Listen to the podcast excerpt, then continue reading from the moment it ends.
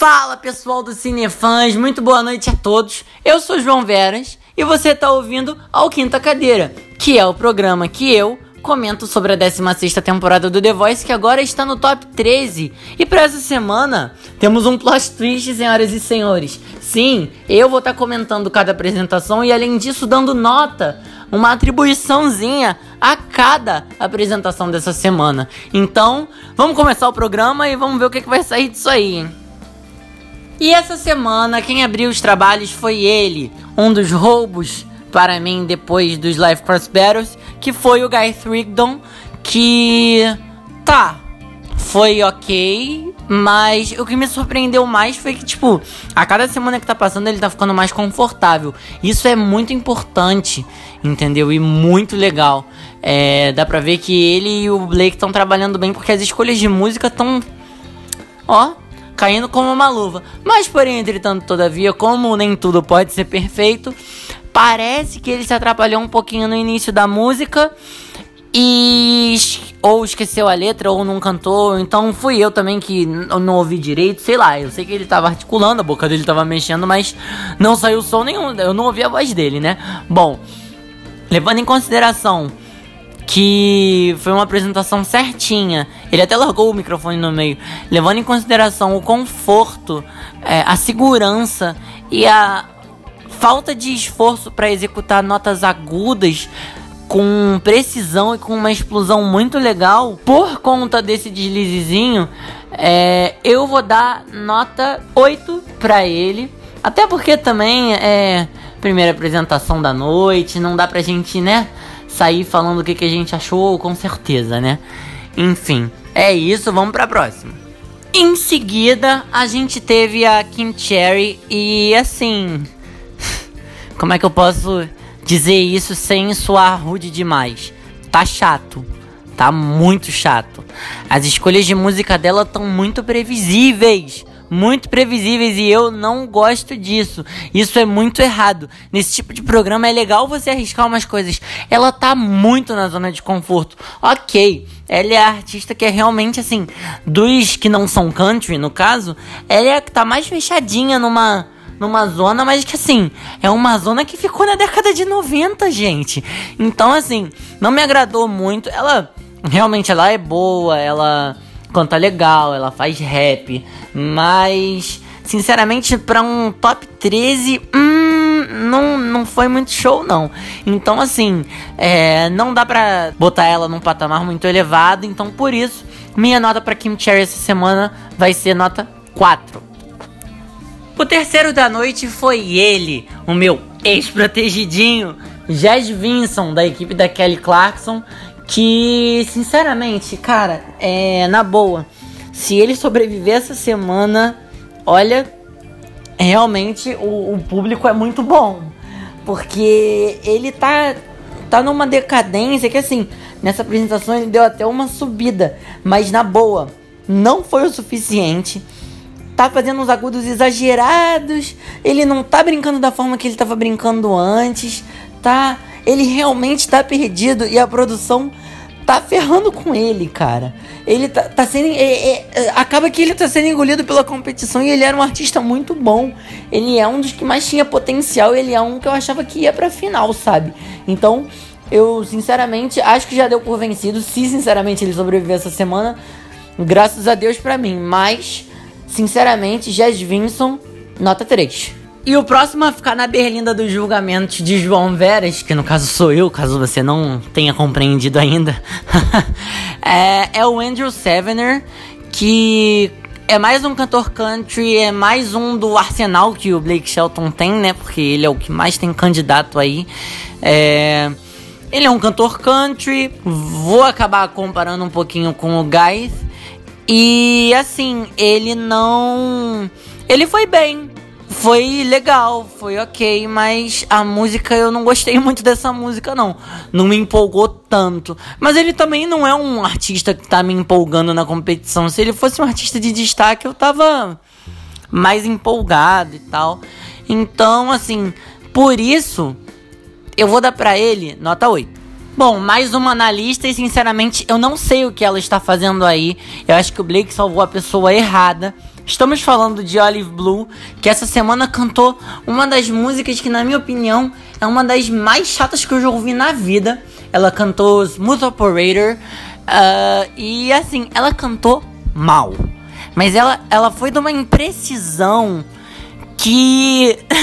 gente, não cabe pra top 13. A gente tá, sei lá, três semanas da final.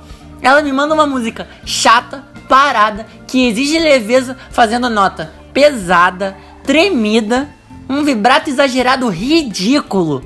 Ah, não. Essa menina tem que sair, gente. Ela não tá, ela não tá calibre calibre finais não. Pelo amor de Deus, quem colocou essa menina aí, cara?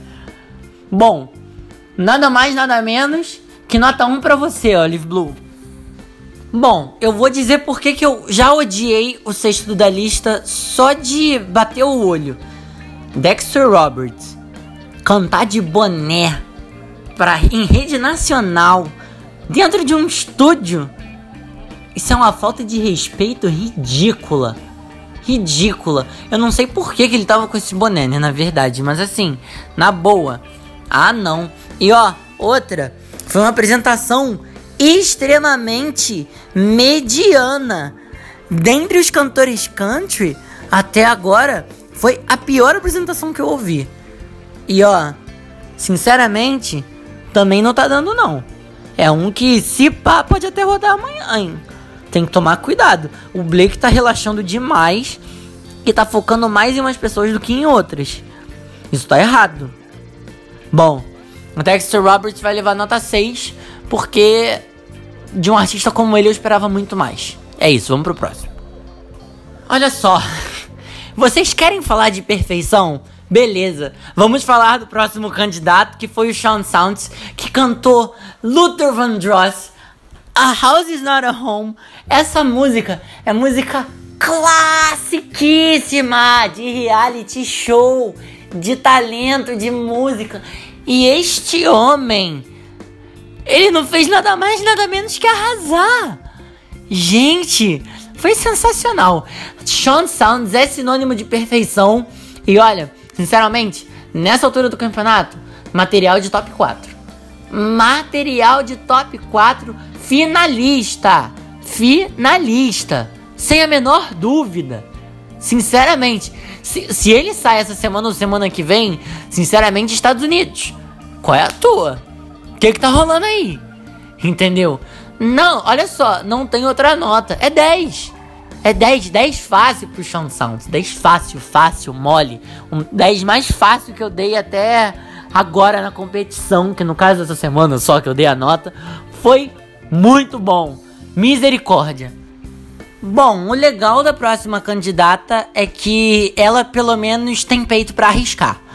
É, Célia Babini cantou Shallow da Lady Gaga com Bradley Cooper, que ficou famosa, né, no Nasce Estrela. Se você não assistiu, vai assistir. Tem até review no site do Cinefãs, se vocês tiverem a fim de dar uma lida depois. É muito bom, gostei muito do filme. Mas enfim, vamos continuar aqui falando da apresentação dela. É, teve pontos altos e teve pontos baixos, mas querendo ou não, ela foi uma das pessoas que mais arriscou e eu dou muito crédito a isso. Porque, assim, tava tremido, tava pouco dinâmico. A música não tava no tom original, óbvio, porque ela não ia aguentar cantar no tom original. Ela mal aguentou direito cantar no. no. no tom que ela cantou, né? Então. É, ficou médio, mas ela sinceramente ganhou ponto comigo por ter arriscado. E por isso a minha nota é 6, gente. Minha nota para Célia Babini é 6. Sim, é a mesma nota do Dexter Roberts. É, é maior que a nota de muita gente. Mas ela arriscou, eu gostei disso. É isso. Bom, vamos pro próximo. Em seguida a gente teve o Albi Crew, que para quem não sabe voltou na semana passada e reintegrou o time do Adam Levine para dar aquela força que tava só com a Mari e agora tá com ele e com a Mari, né? Bom, Vamos falar da apresentação. Ele cantou Boys to Men, ele cantou I'll Make Love to You. Eu amo essa música. Horrores. De verdade. Gosto muito dela.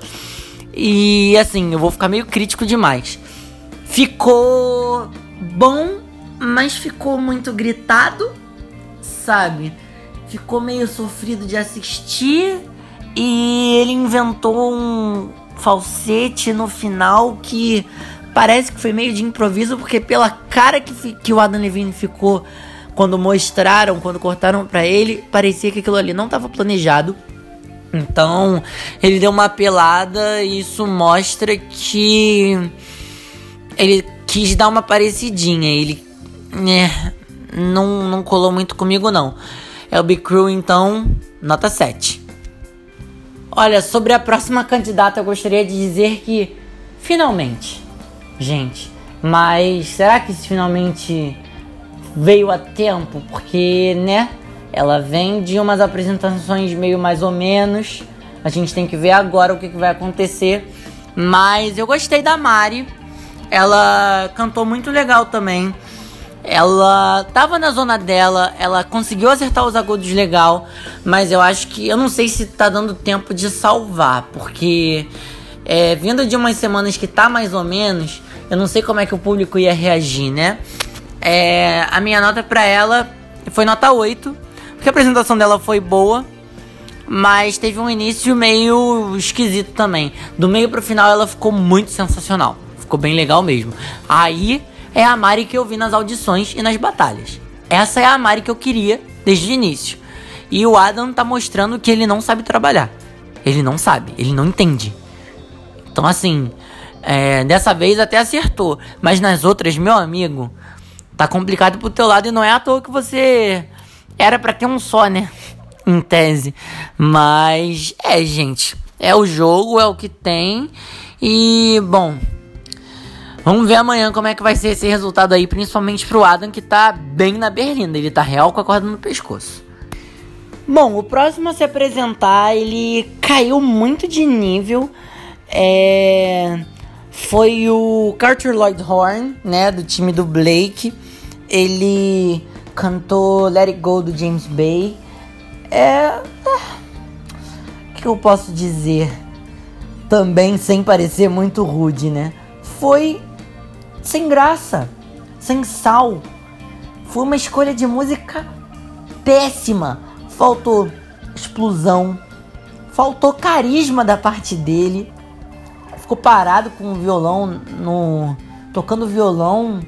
Pô, uma apresentação mequetrefe, meio porcaria. Ai, olha, sinceramente, eu não sei o que está acontecendo com esse top 13 não. Como é que pô, já era pra nessa altura do campeonato as pessoas estarem se destacando mais. Aí, agora você vê que as coisas estão muito mais díspares. Como é que pode, cara? Não, é assim, é inadmissível. Isso é deprimente. Que, assim, prejudicou um pouco ele porque ele não. Parece que ele não tem bagagem pra brincar mais com a música. Porque. Ai, sério. Bom, Carter Lloyd Horn, então. Nota 6, cinefãs. Gente, o penúltimo candidato da noite por um pentelinho de nada. Ele não leva nota máxima. Ah! Rod Stokes cantou When a Man Loves a Woman. Essa música que ficou famosa na voz do, do Michael Bolton. Ai, Senhor Jesus amado, por quê? Por quê? Por quê? Ah, ele é muito bom. Ele definitivamente é o melhor candidato da Kelly Clarkson, que por sinal agora, pelo visto, tem um novo favorito, porque ela tava em pé e sorrindo horrores quando tava na apresentação dele, né? Mas é porque realmente, cara, não, não é, é inigualável. É inigualável. Ele é sensacional também. Pra mim, ele é material de top 4, sinceramente. Essa semana e na semana passada, putz grila, como ele foi bom como ele foi bom, mas no finalzinho eu queria que ele fizesse um negócio que ele não fez. No meio da apresentação teve uma escorregadinha bem de leve. Teve coisa no meio da apresentação também que eu queria que ele fizesse que ele não fez, porque ele não alcançava provavelmente. Mas isso me deixou extremamente frustrado. Mas nem por isso foi, né? uma nota baixa. Muito pelo contrário. Hot Stokes essa semana vai levar nota 9 e com louvor. Na boa. Na boa. O The Voice. Ai, ah, Que maravilha! Ele sabe como fechar uma noite, gente.